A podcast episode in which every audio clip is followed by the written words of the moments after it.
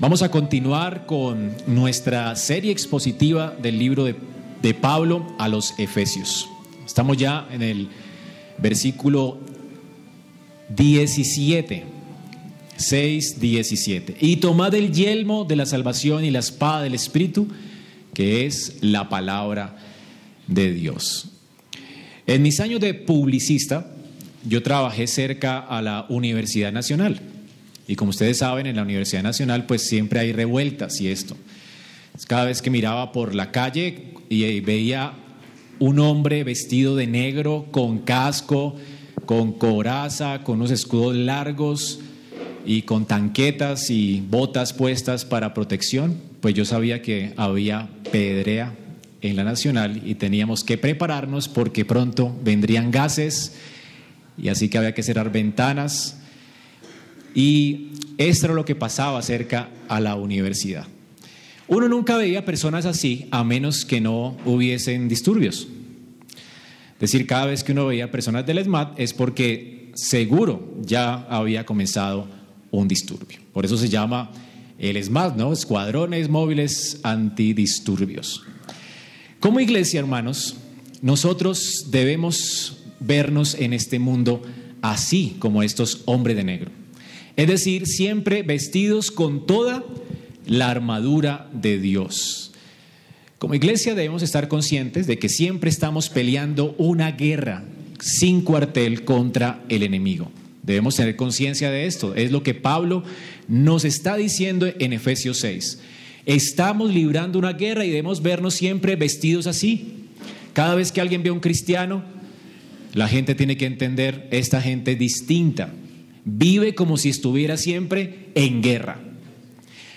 Hermanos, debemos nosotros estar ocupados en nuestro servicio a Dios siempre. Esto es lo que Dios nos manda aquí en Efesios. De hecho, podemos ver que la armadura del creyente en Efesios es como un resumen de toda la carta. Dios ya ha hecho indicativos en el capítulo del 1 al 3 acerca de lo que Él ha hecho por nosotros y del 4 al 6 nos dice cómo tenemos que vivir a la luz de lo que Dios ha hecho por nosotros. Así que debemos de ocuparnos de nuestra salvación con temor y temblor. La iglesia, a fin de que, eh, como Dios nos ha hecho uno, Dios nos ha unido a Él en Cristo, nosotros tenemos y estamos llamados a preservar la unidad. Dios nos ha sacado de este mundo de tinieblas y nos ha trasladado al reino de su amado Hijo. Estamos en Cristo, por eso Dios nos llama a vivir en este mundo en santidad, dando honor a Cristo, amando, siendo luz y caminando sabiamente en este mundo. Hermanos, también el Señor nos ha hecho suyos y ha hecho su morada en nuestros corazones. Y por eso la palabra de Dios nos llama a estar bajo el gobierno del Espíritu Santo, es decir, llenos del Espíritu Santo bajo su control. Y esto implica pues que en todas nuestras relaciones debemos mostrar esta llenura del Espíritu como esposos, hijos, siervos y amos. Hermanos, hemos sido librados de la esclavitud de Satanás para servir a Cristo. ¿Y cómo tenemos que vernos? Bueno, esta, este mundo definitivamente no es un paseo. Tenemos que vernos como los del ERMAT, con escudo, con coraza, con casco, con botas, ¿verdad? Tenemos que estar cada día entendiendo que estamos lidiando una guerra, una guerra contra el enemigo. El enemigo que Pablo nos presenta aquí es un enemigo poderosísimo, organizadísimo, un enemigo invisible y un enemigo además astuto que lleva años engañando. Por tanto, Pablo dice, ustedes no pueden pelear sin la armadura y tampoco pueden pelear sin fortalecerse en el poder de la fuerza de Dios. Necesitamos el poder de Dios y necesitamos la armadura de Dios. Así que esto debía sonar algo, extraño, no, más bien revolucionario para la gente del tiempo de Pablo. Los efesios habían estado, habían estado acostumbrados toda su vida con la brujería, porque ellos practicaban la brujería. Recuerden que es en Éfeso donde la gente vaya, amontona una cantidad de libros de brujería que existían en ese tiempo. Ellos estaban acostumbrados a la brujería, ahora son creyentes y escuchando a Pablo hablar de esto, Me imagino que al hacerse creyentes pensarán que ahora están peleando contra el enemigo, por lo, por lo tanto tienen que usar ahora contras contra los malos espíritus y palabras, eh, cierto tipo de palabras, cierto tipo de conjuros, pero Pablo dice, no, no, no, no es así como se libra esta batalla, hermanos. No es ahora, ustedes estaban antes con la magia negra, ahora la magia blanca, no. No es usando cierto tipo de palabras como sangre de Cristo, cúbreme, que se pelea esta guerra, hermanos. No, de hecho, hoy en día en nuestras iglesias hay mucho misticismo acerca de esto. No es, ay, me voy a salir a vestirme de la armadura de Dios que se pelea esta guerra. Pablo está diciendo, no, no es así. No es usando cierto tipo de frases. No es diciendo cosas correctas que el enemigo va a oír de nosotros. No. La única manera de permanecer firmes en esta batalla es eh, estando firmes sirviendo al Señor. Y de eso se trata cada parte de la armadura. Así que esta guerra no se gana en quietud. Hay algunas iglesias quietistas que dicen, no, hay que esperar el Señor y ya no. Nosotros debemos esperar en el Señor, pero debemos actuar en el poder de su fuerza. Así que Pablo nos manda a usar la armadura y esto implica que nosotros tenemos que pelear contra Satanás vestidos o revestidos de Cristo. La armadura, hemos visto, Pablo no está pensando solamente en un soldado romano, él está pensando en la armadura que Dios usó en Isaías. Y esta armadura que Dios usó es Cristo mismo. Está hablando acerca de Cristo. Aquí cada parte de la armadura está hablándonos de Cristo. Así que, ¿cómo peleamos contra el enemigo? Con la verdad de Cristo, con la justicia de Cristo, con el Evangelio de Cristo, con la fe que Cristo nos ha dado. Cristo es nuestro escudo. Cristo es cada pieza de esta armadura. Y como vamos a ver también con el yelmo de Cristo, de la salvación de Cristo, y con la espada del Espíritu, que es la palabra de Dios, que es Cristo mismo. Tenemos que revestirnos de Cristo. ¿Qué implica revestirse de Cristo?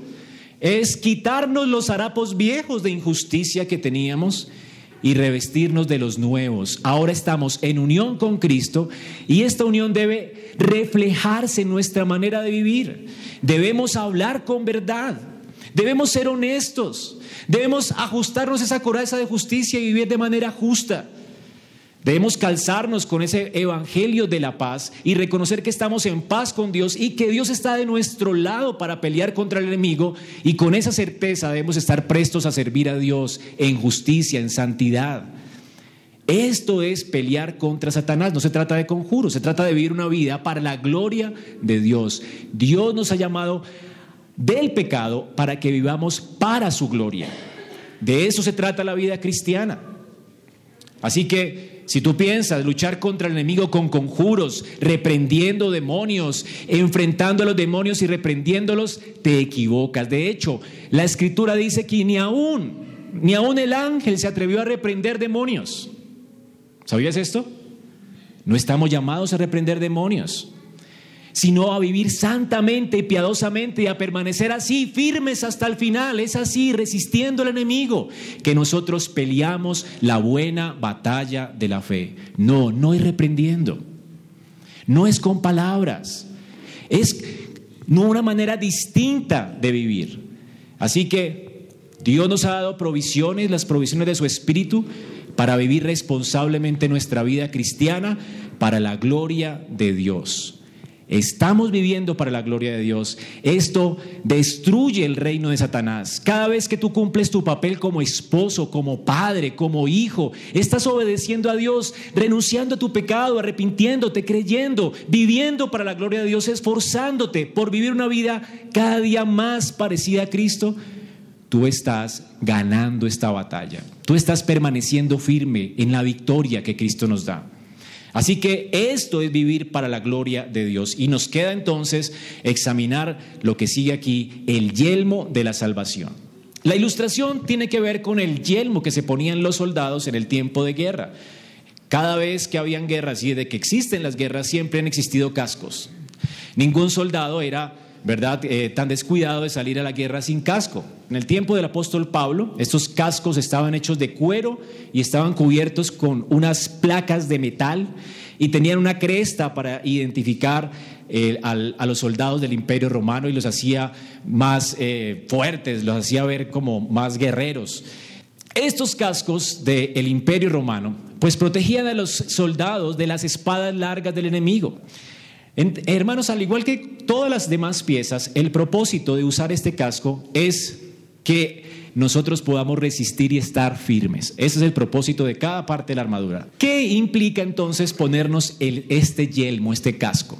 Bueno, este casco está ilustrando la manera en que nosotros nos protegemos del enemigo en cuanto a lo que pensamos. La manera en que tú piensas para Dios es importante. De hecho, si lees el Salmo 39.3, la escritura nos dice esto. Se enardeció mi corazón dentro de mí. Y luego dice, en mi meditación se encendió fuego y así proferí con mi lengua. Cuando la mente comienza a funcionar, cuando comenzamos a meditar, el corazón se enciende de fuego. ¿Usted ha visto que cada vez que usted medita en algo, como que usted se llena tal vez de tristeza? Es decir, según la meditación de su cabeza, asimismo se siente su corazón. Es lo que está diciendo aquí el salmista. Cada vez que yo medito en algo, entonces yo medito y le echo mente a algo y comienzo a, a darle vueltas, usted tiene alguna emoción, ¿verdad? Uno nunca piensa sin emoción. Los pensamientos afectan tus emociones. De hecho, ah, y también tus emociones afectan tus pensamientos. Te da alegría algo, pum, de una vez comienzas a, meditar, ay, qué bueno, estoy enamorado, ¿verdad? Porque el pensamiento comienza también a activar tu mente. Así que el corazón y la mente están conectados todo el tiempo. Y esto es lo que nos dice el salmista. Por eso el Señor nos manda a pensar, a echarle mente a las promesas de Dios. Constantemente. Mira lo que dice 1 Corintios 14, 20. Hermanos, no seáis niños en el modo de pensar. Pablo nos está diciendo que no tenemos que seguir siendo ignorantes en cuanto a la escritura. Hermano, la ignorancia tuya acerca de la Biblia te va a matar. Si tú ignoras la escritura, si no estás, no estás pensando en las cosas de Dios, en las promesas de Dios, en lo que Dios ha dicho, esto va a ser, te va a hacer fracasar en este ejército. Tú necesitas pensar. Y Pablo dice, no sean niños en el modo de pensar. Claro, hay que ser niños, pero en cuanto a la malicia, no en el modo de pensar. Tu pensamiento tiene que madurar. Tienes que aprender a conocer a Dios, tienes que, tienes que aprender a conocerte a ti mismo, tienes que aprender a conocer sus promesas. Nuestro pensamiento debe madurar. En la medida en que tu pensamiento madure, más está asegurado ese yelmo y menos Satanás va a atacar tu mente. ¿Entiendes? Así que hermano, ¿qué tipo de yelmo? es el que va a proteger nuestros pensamientos. ¿De qué yelmo está hablando aquí? Vamos a ver la explicación. Pablo, recordemos, ha tomado la figura del soldado de Isaías. Y ese soldado es Jehová quien pelea por su pueblo. En Isaías 59, 17 al 20 nos dice, el Señor dice, se puso la justicia como coraza y el yelmo de la salvación en su cabeza. ¿Quién se puso esto? El Señor. Así que está hablando de Cristo. Cristo viene con el propósito de salvar a su pueblo. Cristo viene con el propósito en mente de cumplir con los propósitos eternos de Dios para salvar a su pueblo y para juzgar a su enemigo. Ahora el Señor ha provisto para nosotros este, esta coraza y este yelmo de salvación en Cristo. Es Cristo nuestra coraza y es Cristo el yelmo de nuestra, de nuestra salvación. Y de hecho, las ropas de venganza con las que Él viene envuelto, ¿verdad? Va a ser la venganza para aquellos que se han resistido a su reinado. Cristo viene a juzgar y no nos manda a nosotros a colocarnos estas vestiduras de venganza, ¿verdad? Porque la venganza es de Él solamente nos manda a ponernos su armadura. A revestirnos de Cristo. Isaías está aquí mirando el futuro cumplimiento de la promesa de Dios, de la promesa mesiánica. Recuerden que Isaías está aquí hablando en medio del exilio. Israel estaba en el exilio, pronto también Jerusalén iba a ir al exilio, es decir, el, reino del sur, ya el reino del norte había sido eh, exiliado. Isaías está hablando en medio de, estas, de estos juicios de Dios al pueblo. Y les está diciendo, Dios va a traer juicios, sí, pero hay esperanza. Isaías está anticipando a lo que Dios va a hacer en Cristo. ¿Cuál es esta esperanza? Bueno, la esperanza está en el capítulo 60. Aquí está el, versículo es que estamos leyendo, está en el 59. En el 60, ¿de qué nos habla? ¿Cuál es el título que está en su Biblia? La gloria de Sión. ¿Qué tipo de salvación viene a traer el Mesías? ¿Salvación de qué? Hermanos, el Señor va a traer este tipo de salvación. Es una salvación completa, no es solamente una salvación del pecado. Es una salvación tan completa que nos va a sacar de este mundo caído, de este mundo que es anatema, nos va a sacar al reino de Dios. Nosotros estamos siendo llamados por Dios en Cristo a Sión. Un día las puertas de Sión van a ser abiertas. La escritura dice que Cristo vendrá, vendrá en las nubes del cielo, ¿se acuerdan? Va en las nubes del cielo y vendrá con su gloria a recoger a quienes? A sus escogidos y entraremos por esas puertas de la nueva de, de la nueva creación, esas puertas de esa ciudad celestial donde Cristo hoy está siendo morada para nosotros. Y vamos a entrar por esas puertas y esta tierra será juzgada con todos sus moradores y vendrá el juicio de las naciones.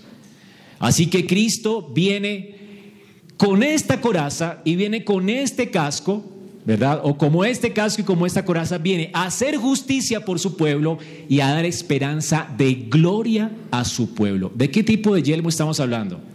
El yelmo de esa esperanza de gloria, de esa salvación. El Señor ha provisto para nosotros una salvación completa, no solamente justificación del pecado. Él ha venido a darnos esperanza de gloria. Es, es el tipo de yelmo que Pablo está pensando aquí. ¿Con qué tenemos que, en qué tenemos que meditar? ¿Cuál debe ser nuestra meditación cada día? ¿Cuán pecador soy? ¿Cuán terrible soy? Eh, ¿Cuán débil soy?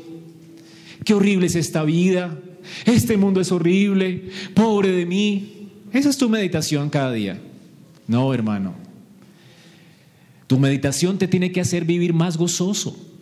Porque tu meditación es cuán gloriosa salvación tengo, cuán glorioso es mi Dios, cuánta gloria me espera. Si un corredor se enfoca en el eh, equipo contrario cuán fuerte es, cuán poderoso es, asustado viendo a ver qué tácticas funcionan para poder hacer frente y está enfocado solamente en ganarle, ¿verdad? Tal vez pierda, ¿no? Pero ¿qué es lo que hacen los directores técnicos cuando van a enfrentar a alguien? Yo, yo trabajé por mucho tiempo con un equipo de fútbol y cada vez que salía a la cancha ese equipo de fútbol, vamos a ganarnos esa medalla, esa copa es nuestra. ¿En qué, ¿En qué piensa un atleta cuando está corriendo? En la meta. No en lo duro de la batalla, no en cómo sus músculos están congelando y helando. Él está queriendo ganar y por eso lo soporta todo. Bueno, es lo que nos está diciendo aquí Pablo con el yelmo de la salvación. ¿A qué salvación se refiere?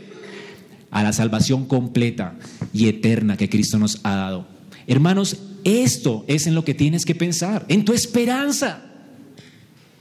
Cada vez que te enfocas en ti mismo, vienen las dudas, los temores, viene la desesperación, la conmiseración y todo esto. Cada vez que te enfocas en tus problemas, vas a terminar mal, frustrado. Pero cuando te enfocas en Sion, en tu esperanza, hermano, esto vivifica el alma. De hecho, estar con una esperanza puesta en la gloria que vendrá hace hasta que peleemos hasta la muerte contra el pecado. Es lo que nos dice la Biblia.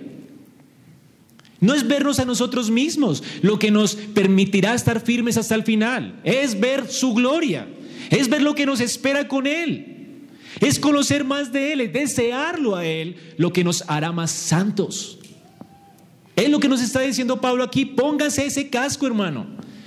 Por eso dice la Biblia en Hebreos 12.2, ¿cómo corremos esta batalla? ¿Cómo corremos esta carrera? Puestos los ojos en Cristo. Él es el autor y el consumador de nuestra fe. Él nos va a llevar a acción. Así que ponga tus, pon tus ojos en Él. Él ya es victorioso. Él está sentado con Cristo, con Dios en gloria. Está sentado a la diestra del Padre. Cristo ya destruyó a todos tus enemigos. Pon tus ojos en Él. Y si tú estás en Él, vas a estar con Él para siempre. Es seguro. Es la garantía de que si Él está reinando, también estamos reinando con Él. Es la seguridad de que como pueblo suyo estamos ya sentados con Él en lugares celestiales. ¿No es lo que Pablo nos está diciendo en el capítulo 2? Fuimos rescatados para sentarnos con Cristo ¿dónde? En lugares celestiales. Dice que ya estamos allí. Esto es una garantía, no es una sospecha. Es una seguridad. No es una esperanza vana, es una seguridad. Es tan seguro que la Biblia habla de esto como si ya estuviéramos allí, sentados con Cristo en lugares celestiales. Hermanos, el Mesías vino y se humilló para asegurar un destino eterno para los suyos. Él se ha vestido de este casco, ¿verdad? Y nos lo ha ofrecido a nosotros como seguridad y garantía de que Él ya, ya nos ha provisto esta salvación. Así que hermanos, Cristo ya venció el pecado, Cristo venció a Satanás, Él venció la muerte, Él está sentado en gloria. Y como Él ya resucitó y está sentado en gloria, nosotros ya estamos allí con Él. Es garantía. Estamos hablando de seguridad, no de algo dudoso o sospechoso. Dios no miente. Y si nos dio a Cristo, la Biblia todo el tiempo está ofreciendo seguridad, no sospecha. La Biblia no fue, no, no fue escrita para que tú sospeches de tu salvación. La Biblia fue escrita para que te asegures de que realmente eres salvo. Dice, estas cosas os escribo para vuestra esperanza, para que vuestra esperanza esté completa, para que tengas seguridad. La Biblia es para tu seguridad. Si has confiado en Cristo, ya no, habrá sufrimiento, ya no habrá muerte. Serás resucitado con Él. Si tu cabeza resucitó y nosotros somos su cuerpo, es imposible que Él esté sin nosotros. Es lo que Pablo nos dice en Efesios 2. Si la cabeza está en gloria, nosotros ya estamos en gloria porque somos su cuerpo y Cristo está incompleto sin ti. Hermano, ¿tienes esta seguridad? Meditas en que la salvación no es tuya, sino de Jehová, que así como por un hombre vino la condenación a todos los hombres, por otro que es Cristo, vino la salvación a muchos. ¿Meditas en estas cosas? ¿En que eres salvo no por tu competencia, sino porque tu representante federal triunfó sobre el pecado y sobre sus enemigos? ¿Has entendido esto? Aquí está entonces la, la exhortación. Por eso Pablo usa aquí la palabra tomad, recibid, es algo de gracia. Tomen este yelmo, les pertenece, hermanos, pónganselo. Háganse a la idea de lo que será su vida en el futuro. No se amedranten con las cosas que están viviendo hoy. No se torturen con sus luchas hoy. Estoy solito, pobre de mí. No importa si mueres solo, hermano, tienes una multitud esperándote en gloria. ¿Qué haces teniendo conmiseración de ti, sabiendo la gloria que te espera? Satanás quiere que vivas como tonto en esta vida, ¿verdad? Mendigando amor a la gente, viviendo allí para las cosas de este mundo que todas perecen. Cuando tienes un tremendo reino, una tremenda esperanza de gloria. Hermano, la expectativa del creyente no está aquí, hermano. Está en la gloria. El Señor se ofreció como yelmo para su pueblo, para que su pueblo tenga esperanza. Él logró esta salvación completa y eterna. En Cristo tenemos eternidad. El yelmo de la salvación es mucho más que la justificación de nuestros pecados. De hecho, no podrías colocarte ese yelmo si no estuvieras justificado. Ese yelmo no tiene que ver con tu justificación. Este yelmo tiene que ver con la gloria que te espera con lo que ya eres en Cristo, con tu identidad unido a Él. Así que Cristo está en gloria, tú estás en gloria. Tu destino, hermano, está asegurado. Hebreos 12, versículo 3 nos dice, considerad aquel que sufrió tal contradicción de pecadores contra sí mismo, ¿para qué? Para que vuestro ánimo no se canse hasta desmayar. ¿Entiendes? Dice, considerad. ¿Qué es considerar? Darle mente, darle vuelta en la cabeza, meditar en eso, pensar en eso continuamente. De hecho está aquí en presente continuo. Considerad, seguid considerando.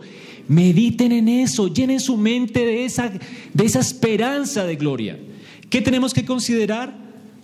Que Cristo sufrió tal contradicción de pecadores contra sí mismo. Hermano, Cristo murió por nuestros pecados. Somos salvos por gracia, no por obras. Ahora, ¿y para qué tenemos que meditar en lo que Cristo hizo en esa cruz por nosotros? Para que nuestro ánimo no se canse hasta desmayar. Porque si Cristo dio la vida por nosotros, si el Padre nos dio a Cristo, ¿cómo no nos dará con Él las demás cosas? Sería absurdo, ¿no? Sería absurdo que el Hijo haya sido entregado por ti y que el Espíritu haya sido derramado en ti y que Dios no traiga para ti su reino.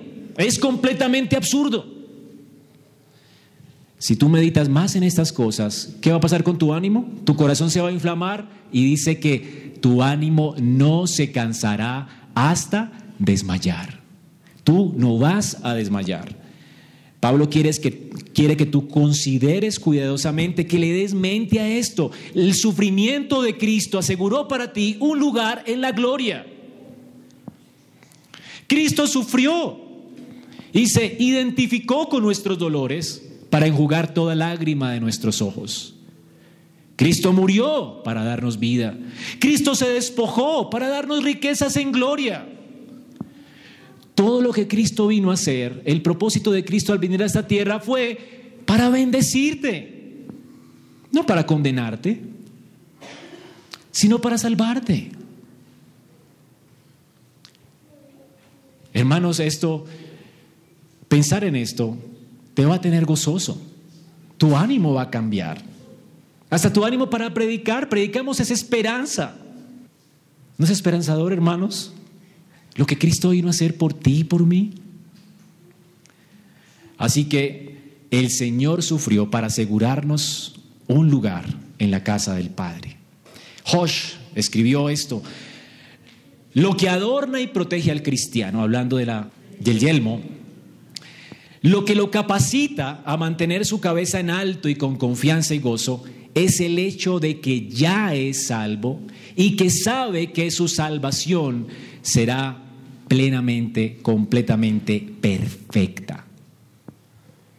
Este es tu yelmo. De hecho, en Primera de Tesalonicenses, del 6 al 11, Pablo le llama al yelmo el yelmo de la esperanza. Y Pablo dice, nosotros somos del día, así que seamos sobrios, velen, habiéndonos vestido como, con la coraza de fe, con fe. Hemos leído que Cristo viene. Y dice además, con el yelmo de la salvación como esperanza, o con la esperanza de salvación como yelmo. ¿Ven cómo dice Pablo que es el yelmo? ¿Qué es el yelmo? La esperanza de nuestra salvación. ¿Qué tipo de salvación? No la justificación, la gloria. Porque dice, no nos ha puesto Dios para ira, aquí lo explica, sino para qué? Para alcanzar por medio de nuestro Señor Jesucristo, que murió por nosotros, para que ya seamos que velemos o que durmamos, vivamos juntamente con Él, por lo cual animaos unos a otros y edificaos unos a otros, así como lo estáis haciendo. Pablo quiere que nos animemos con esta esperanza. De hecho, un saludo cotidiano del, del judío en el tiempo de Pablo era Maranata, hermano, Cristo viene. Cristo viene, alégrate, ¿qué haces triste, hombre? Te espera la gloria. ¿Estás enfermo? Maranata, Cristo viene, tu dolor se acabará. Esta vida es un ratico. Ponernos el yelmo, entonces implica velar, esperar, animarnos con esta esperanza, hermanos. Somos del día. La Biblia entonces nos muestra que el enemigo tiene estrategias para desalentarte. Él va a querer clavarte esa espada en la cabeza y si no tienes el yelmo puesto, ¿verdad? Vas a perder. ¿Cómo el enemigo está queriendo destruir tu esperanza? En primer lugar, con falsas doctrinas. ¿Entiende lo que Pedro dice en 2 de Pedro 3 del 3 al 11? Dice que en los posteriores días vendrán burladores. La simiente de Satanás es usada para acabar con tu esperanza. Burladores, gente que se va a burlar de tu cristianismo. ¿Y qué dicen esas personas? Van a atacar directo tu cabeza, directo a la cabeza. Van a, herir, van a querer herir tu cabeza y van a decirte, ¿Dónde está la promesa de su advenimiento? ¿Y qué nos dice Pedro? Hermanos, aseguren esa esperanza, porque los van a atacar. Satanás y su simiente va a querer robarles esa esperanza. Desde los tiempos antiguos Dios dijo que vendría y no ha venido. ¿Dónde está su venida? Hermanos, pongan su esperanza. ¿Y qué tipo de esperanza tengo que ponerme? Recuerden lo que ya Dios ha hecho en el, en el pasado. El mundo fue anegado en agua. Sodoma y Gomorra fue quemado por fuego. Son atisbos del juicio que vendrá. Hermanos, el Señor no miente. Ahora tienen que saber por qué Él está retardando su esperanza, porque hay más salvos. El Señor retarda su promesa porque dice, es paciente para con nosotros, no queriendo que ninguno perezca, sino que todos procedan al arrepentimiento. ¿Sabes por qué Dios se demora? ¿Por qué no ha venido? Porque tal vez aquí mismo, en esta iglesia, hay gente que no tiene esperanza. Y Dios la está llamando a la salvación para que mire a Cristo y vuelva sus ojos a Él. Y tenga también esta esperanza. Dios no quiere que el mundo perezca. La única razón es que hay gente que la ha escogido que aún no ha creído, que aún está dudando. Y el Señor quiere convencerlo para que se afirme esta esperanza. Y cuando el último de los escogidos entre a la iglesia, ese día el Señor viene porque ya no hay propósito. La única razón por la cual este mundo permanece en pie es porque todavía hay gente que Dios ha escogido y no ha escuchado el Evangelio. Es la única razón. Así que quieres que Cristo venga ya. Hermano, predica el Evangelio. Apúralo. Si es que lo deseas tanto, es lo que hizo Pablo. Como Pablo vivía con esta esperanza. Señor, si, si el último de los escogidos no he rescatado, tú no vas a venir. Así que Pablo invirtió toda su vida, todo lo que ganaba, todas sus fuerzas para alcanzar a uno más. Porque Pablo estaba enamorado de Cristo. Su esperanza no estaba puesta aquí. De hecho, no le importaba estar en la cárcel siempre. Le interesaba ganar, ganar para Cristo a alguien más. Llevarse a alguien más con él a la gloria. Con pensamientos engañosos como estos, Satanás quiere bombardearte. También con desánimo. Él va a hacerte creer que Cristo no viene, sí, pero también te va a hacer creer que no vale la pena servir a Cristo. Satanás intentó desanimar a Timoteo. Si ustedes leen las cartas de Timoteo, Pablo quiere animar a Timoteo porque Timoteo estaba desanimado. Vinieron dudas a su mente, desánimo a su mente. Timoteo se sentía joven, inadecuado para el ministerio. Con 40 años se sentía joven para el ministerio. Él quería tirar la toalla. Él también se vio tentado con pasiones juveniles. Se cansó del ministerio. Un sermón más, otro sermón más y esta gente no cambia. Y en lugar de que el reino de Dios avance, en la iglesia llegan más problemas, más problemas, más lobos, más herejías, y las herejías eran tan graves que él ni siquiera sabía si podía enfrentarlas. Y él estaba desanimado. Y seguramente quería tomarse un respiro, unas vacaciones como pastor. Me las merezco. Y además estaba enfermo, enfermo en su estómago. Y además enfermo, pobre de mí, no, las vacaciones me las merezco. Él quería tirar la toalla definitivamente. Pero también estaba avergonzado de Pablo.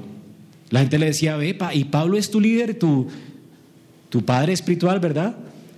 Eh, bueno, sí, se puede decir que sí. Se avergonzaba porque Pablo mantenía la cárcel.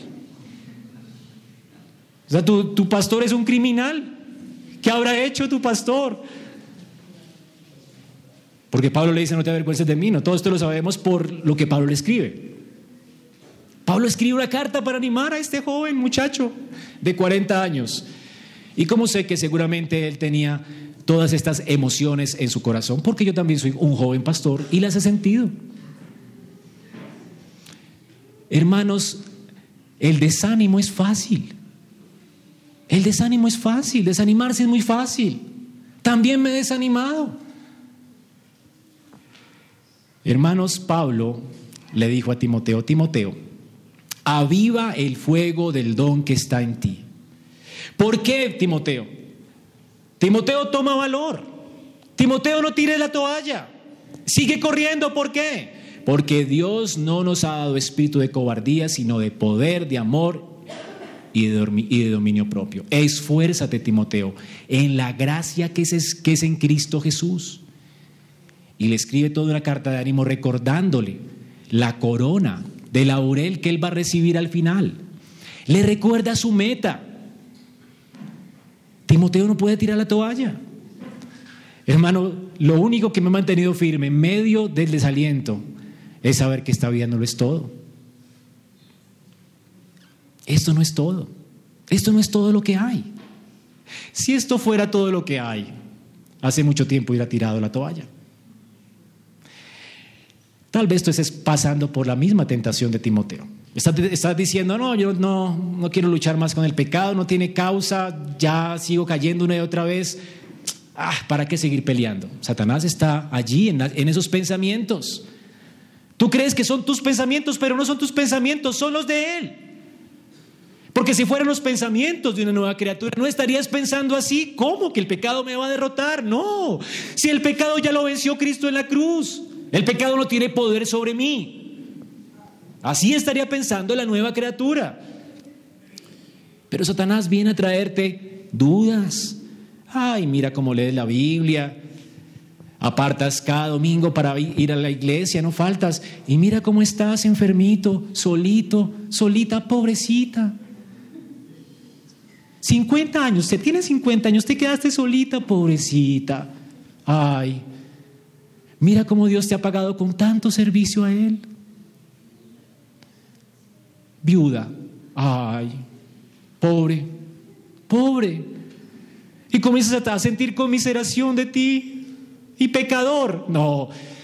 ¿Será que Dios tendrá compasión de un pecador, de una pecadora tan vil como tú? Mira tanto tiempo enseñando a tus hijos. Mira cómo te pagan. Cada día se ponen peor. Y tu esposo y tu esposa más terribles. ¿No te parece terrible seguir a Cristo? Es mejor que deje la iglesia. ¿Por qué seguir en la iglesia? ¿Para qué correr más? Eso no vale la pena. Las cosas se ponen peor. El mundo se pone peor. La iglesia se pone peor. Todo eso es horrible. Mira a tu vecino cómo vive tranquilo. Ay, tú estás siendo muy exagerado con el pecado, hombre. Mira, él se divierte, llega contento. Relájate un ratico. Nadie te va a ver. Nadie. ¿Quién te va a ver? ¿Quién va a saber que tú ves eso en internet? ¿Quién va a saberlo? Relájate, te lo mereces. Date un, permisito. Satanás viene a tentarte así. Y parecen tus pensamientos. Mira, esta vida es todo lo que hay, te va a decir. Tú necesitas algo de placer, algo de encanto, algo de descanso. Pero ¿qué nos dice la Biblia? Mano, no tenemos que descansar. Hay que estar velando. ¿Quién dijo que vivimos para el placer nuestro? ¿Quién dijo que yo tengo que estar acompañado en esta vida? ¿Quién dijo que tengo que tener riqueza en esta vida? ¿Quién dijo que tengo que estar aliviado en esta vida? ¿A ti no te importa cómo está tu situación, tus circunstancias? Las circunstancias presentes no son nada en comparación con la gloria que te espera. ¿Tú sabías esto? ¿Tu vida cuánto dura? ¿70 años? No sé muchos, 80 dice la Biblia, a algunos se les da un poquito más, pero ¿qué son 80 años comparables con la eternidad que te espera? Esto es un campo de entrenamiento y un campo de guerra, hermano. ¿Quién dijo? ¿Quién dijo que estás aquí para, para que, no sé, para tu placer, para tu deleite? Estás aquí para la gloria de Dios. La Biblia dice, no nos cansemos de hacer el bien porque a su tiempo segaremos. ¿Cuándo segaremos? Cuando el, el reino de Dios venga en gloria. Ese día el Señor enjugará las lágrimas de nuestros ojos y vamos a recoger todo lo que sembramos. ¿Y qué es lo que sembramos aquí? Sembramos con lágrimas y con dolor. Aunque mis hijos no me desobedezcan, yo no voy a desmayar, voy a seguir haciendo mi tarea. Aunque la iglesia no me escuche, como Jeremías, voy a seguir haciendo mi tarea porque no estoy aquí para que la, la iglesia me escuche. Yo estoy aquí porque la única razón por la que estoy aquí es porque Cristo quiso que yo proclamara su palabra. Así no me entiendan, así no me escuchen. Así Satanás tenga enseguecidos los ojos de la gente y adormezca su entendimiento y sus pensamientos. Ese no es problema mío. Yo no estoy aquí para salvar. El Salvador es Cristo. Estoy aquí para proclamar. Es mi tarea. Y lo voy a hacer hasta que, con lágrimas, porque sé que un día con regocijo voy a sembrar. A recoger, perdón. En esta vida es para sembrar. En esta vida es para abstenernos, para que la carrera nuestra sea ligera, cada vez quitándonos el peso del pecado que nos asedia, para correr con paciencia la carrera que tenemos por delante. En esta vida, hermanos, no venimos de paseo, venimos a pelear, porque la meta está en la gloria. Dice, a su tiempo segaremos si no desmayamos, si no desmayamos. ¿Quieres cegar? ¿Quieres que todo el tiempo en tu vida cristiana sea un desperdicio? ¿Tus meditaciones en la escritura sean un desperdicio solo por tu desánimo? No seas así, hombre, no tires la toalla. Cada día que pasa más te acercas a Cristo, ya seas que mueras o que Él venga. Pero cada día que pasa, cada dolor que te está queriendo matar, cada enfermedad que te está haciendo la vida imposible y te está matando, te está haciendo un favor. Porque si te mata, te va a llevar más rápido a disfrutar de su gloria. No te está haciendo un favor. Dice Gurnal que nadie se enoja con el mesero que le trae la entrada, después de que vas a recibir un banquete. Bueno, la muerte, dice él, es como la entradita.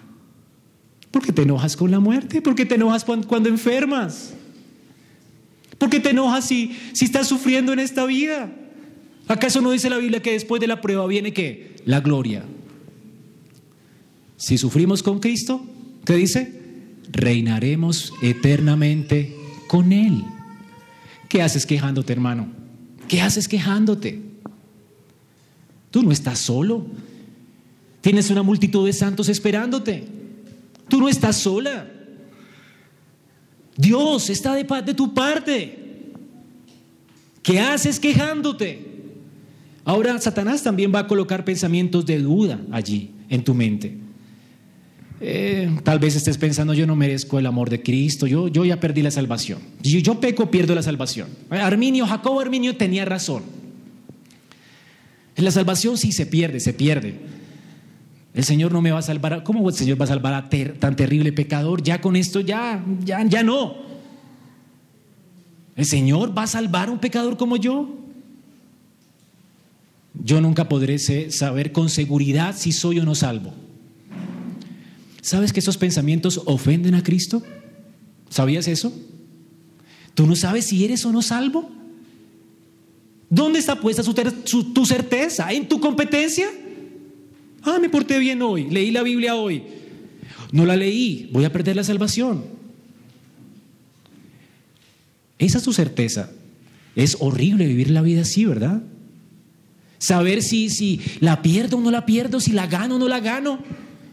Hermano, tú mereces el infierno, esa es la noticia de la Biblia. Y si tienes salvación es por gracia, no por obras, para que nadie se gloríe.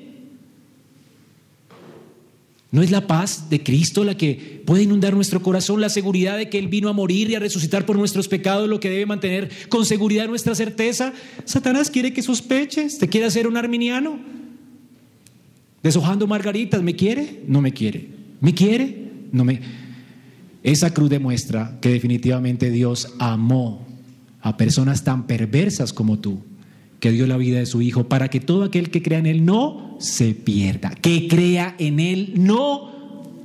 ¿Se puede perder la salvación? No. ¿Se puede tener dudas de la salvación aquí en esa tierra? No. Yo no tengo ni sombra de dudas, eso no es orgullo, es fe. Sería terrible si no creyera que mi Cristo murió por mí. Horrible vivir una vida así, sospechando, ¿me quiere? No me quiere. ¿Qué dice la Biblia? Estas cosas les escribo en 1 de Juan 1.4 para que el gozo de ustedes esté completo, sea perfecto, para que no falte el gozo. ¿Alguno ha pecado? Abogado tenemos para ir con el Padre. ¿Es el pecado un problema para ti? Cristo está delante del Padre como nuestro abogado. Él ya murió por ti. Si confiesa sus pecados, ¿Él qué? Es fiel. Pero es que es muy grande el pecado. No importa. Si tus pecados fueren rojos como la grana, como la nieve serán emblanquecidos. Pero es que soy perverso. No importa, no importa. No importa. ¿Por quién vino Cristo? Por gente como yo. ¿Eres un candidato? Pues ni sospeches, porque por ellos murió Cristo. Cristo vino a la tierra a salvar qué? Pecadores, inmundos pecadores como yo. Así que ¿por qué dudas? ¿Cuáles son tus dudas? A ver. Hermano, que nadie te quite el gozo. Si confías en Cristo, si te arrepientes de tu maldad, si colocas tu confianza en Él, nunca serás avergonzado. De hecho, la Biblia da por sentado de que la gloria ya es nuestra.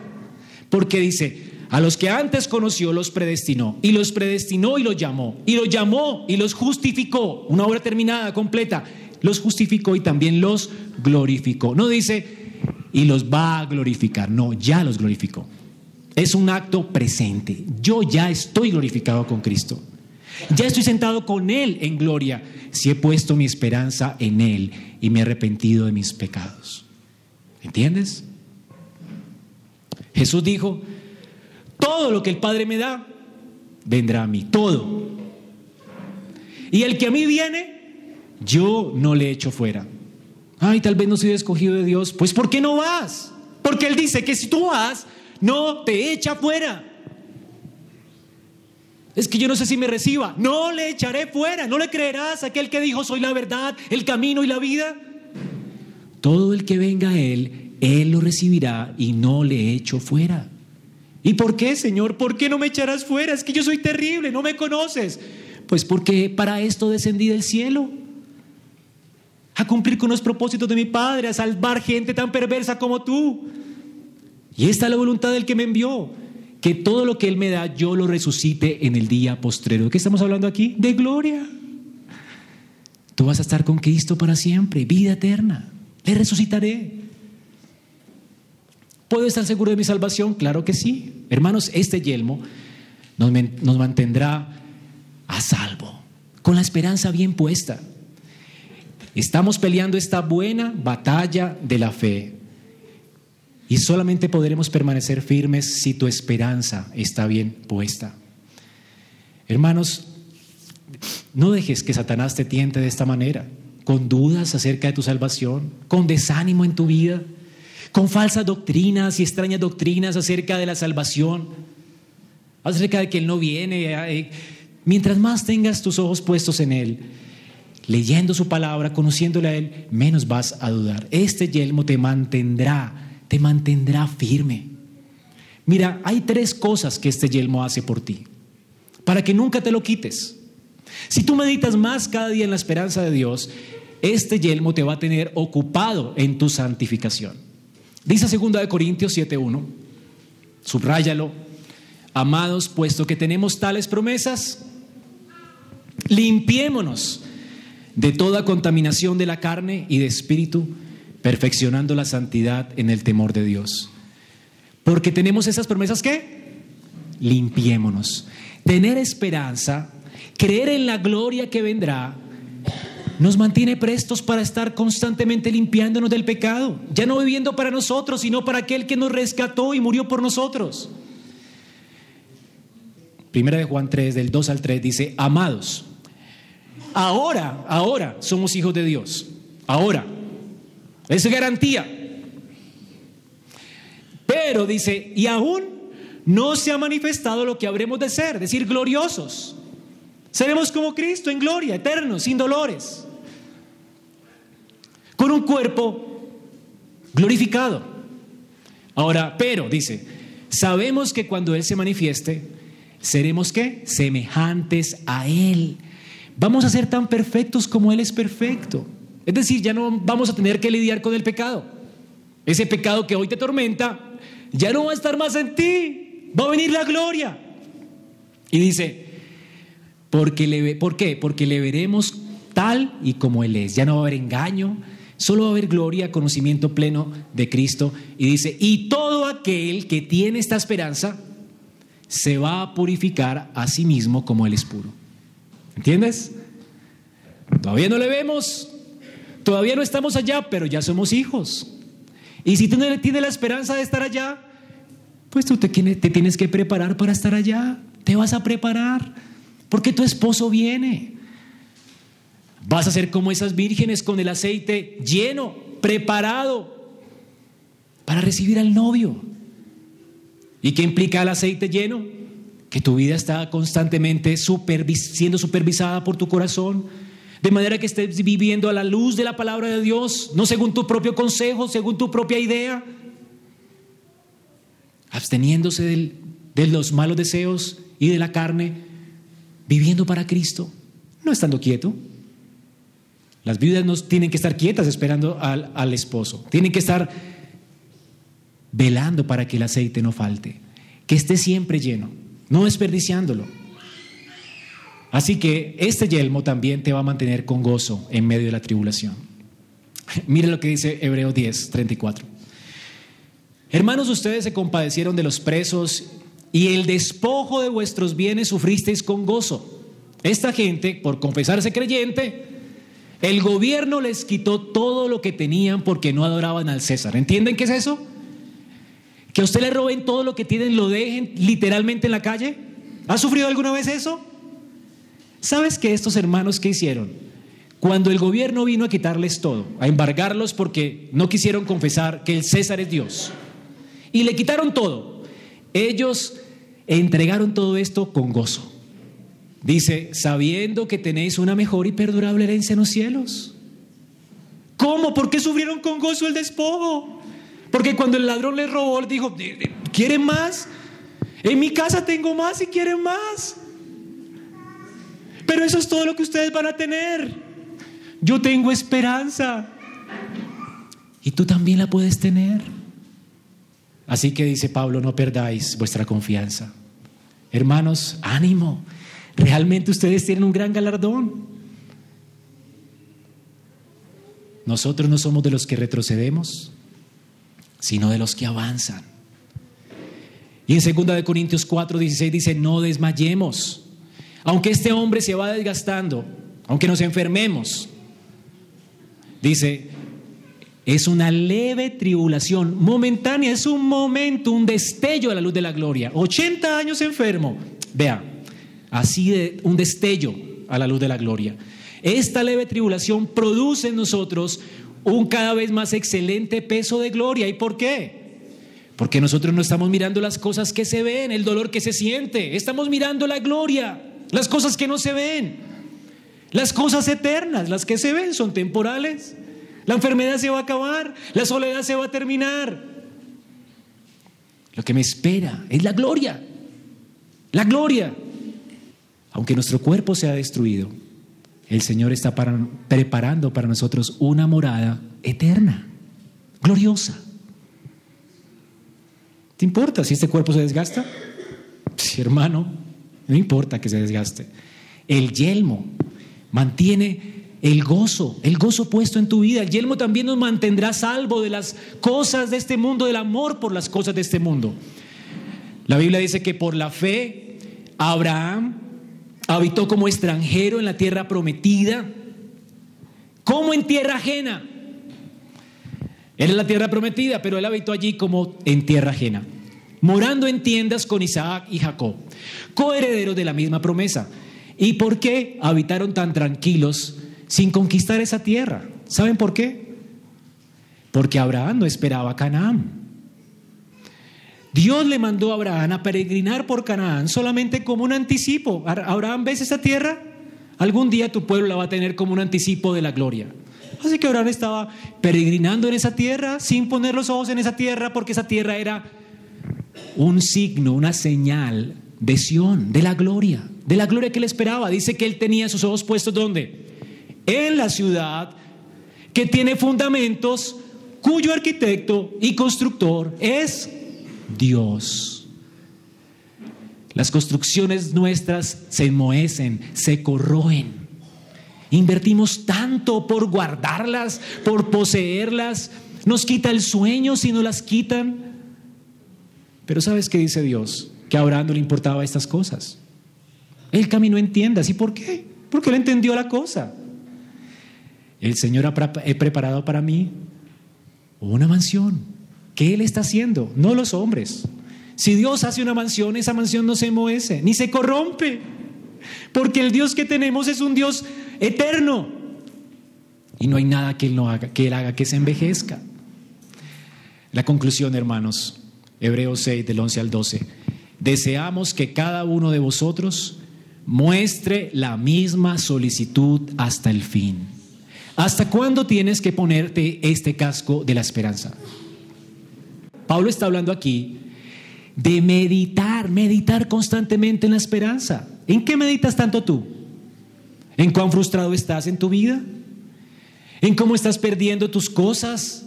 ¿En cómo tu cuerpo se, está desgastando? ¿En lo viejo que te estás volviendo? ¿En lo arrugado que estás? ¿En lo feo que te estás poniendo? Está bien que te cuides, pero que tus pensamientos no sean tan vanos. Tu esperanza, tu esperanza cuál es? La gloria. La glorificación del cuerpo nuevo. ¿Estás esperando ese cuerpo nuevo? ¿O estás esperando que alguien eh, congele tu cuerpo y que se inventen, no sé, la resucitación, no sé qué? ¿Invertirás tus millones para que alguien te resucite después cuando ya Cristo prometió que nos resucitará y que nos dará cuerpos nuevos? ¿Pondrás tu esperanza en el hombre? Hermano, tú no necesitas millones para tener esta esperanza. El Señor pagó con su sangre tu esperanza. Él pagó con su sangre tu esperanza. Deseamos que cada uno de ustedes muestre la misma solicitud, solicitud, diligencia en pensar en esto. Piensa más en tu gloria. Piensa más en, en tu casa. Cada vez que estoy de viaje, lo que me mantiene allí cuando estoy enfermo y estoy sin mi esposa, es la esperanza de que la semana próxima estaré en mi casa. Pero aún en mi propia casa, no me siento en casa. Porque todo me duele. No he encontrado la cama perfecta, la silla perfecta, ni las vacaciones perfectas. Y eso me recuerda que todavía no estoy en casa. Y entonces puedo meditar constantemente en lo que te espera. Es tu hogar, hermanos, mansiones de gloria. ¿Quieres tener una plena certeza? Dice Pablo aquí en Hebreos 6:11, para la plena certeza de la esperanza, a fin de que no os hagáis perezosos. ¿Quieres tener esta esperanza puesta? No seas perezoso, hermano. No seas perezoso. Imita a aquellos que por la fe y la paciencia heredaron las promesas. Tú quieres perseverar. Quieres mantenerte firme. Quieres no ser desilusionado y engañado. No seas perezoso. ¿Y qué hicieron estas personas para que yo las imite? Combatieron hasta la muerte contra el pecado. Se resistieron a sus deseos egoístas, vivieron para la gloria de Dios, meditaron en el pacto, en las promesas del pacto. Esto hicieron. Tienes que estudiar con diligencia la Biblia, no tienes que ser perezoso. Tú necesitas la escritura todo el tiempo. ¿Cómo vas a alimentar tu esperanza si Cristo la ha revelado en su palabra? Y si tú no la estudias, ¿cómo vas a conocer la mansión que te espera y la gloria que te espera? De hecho, la Biblia solamente habla de esto. Es increíble que nos dio un libro que nos habla de esta gloria. Del disfrute eterno que pasaremos con Él, de nuestro Dios, de quien, en quien nos deleitaremos para siempre. Así que hermanos, estas cosas se escribieron antes para vuestra enseñanza, dice Romanos 15, para vuestra consolación, para que tengas esperanza. La Biblia, tienes que leerla, hermano. No seas perezoso. Ábrela todos los días. Si tú no lees la Biblia todos los días, vendrán dudas, sospechas, temores. El diablo te privará por tu pereza. Y luego, como el perezoso que no trabaja, te vas a quejar porque no tienes con qué. ¿Han visto un perezoso que no quiere trabajar? Uy, sin plata otra vez, otra vez sin plata. Que no, trabaja, hombres. Holgazán. Y hay gente que dice, no, es que yo estoy desilusionado, desencantado de la vida cristiana. Pues porque no trabajas. Estás desnutrido. Que no trabaja, que no coma. Tú necesitas disponer tu corazón para meditar en la escritura, pensar en ella, leerla, ser diligente en hacer buenas exégesis, estudiar teología. Debes ser un teólogo maduro en la fe, no un niño. No seas perezoso. También tienes que mantener tu conciencia limpia, imitando a los que caminaron por la fe. Un alma sin santificar te va a privar de toda esperanza. El pecado te va a privar de la esperanza. Tú vas a vacilar, vas a dudar. Todo pecado, toda rebelión contra Dios. Lo único que va a traer en tu vida es temores, desesperanza, dudas. No quieres vivir asertivamente. Tanto que hablan en este mundo de ser asertivo. ¿Quieres vivir así? Pues busca la santidad. Busca la santidad. ¿Tú crees una persona que vive cada día con cuentas ajustadas cada día con Dios, arrepintiéndose, creyendo, viviendo para la gloria de Dios? ¿Tú crees que va a tener miedo y temor de qué? Él me conoce. Estoy tratando con lo que él más odia, con el pecado. Ten tu conciencia limpia y pide a Dios que te dé esa esperanza.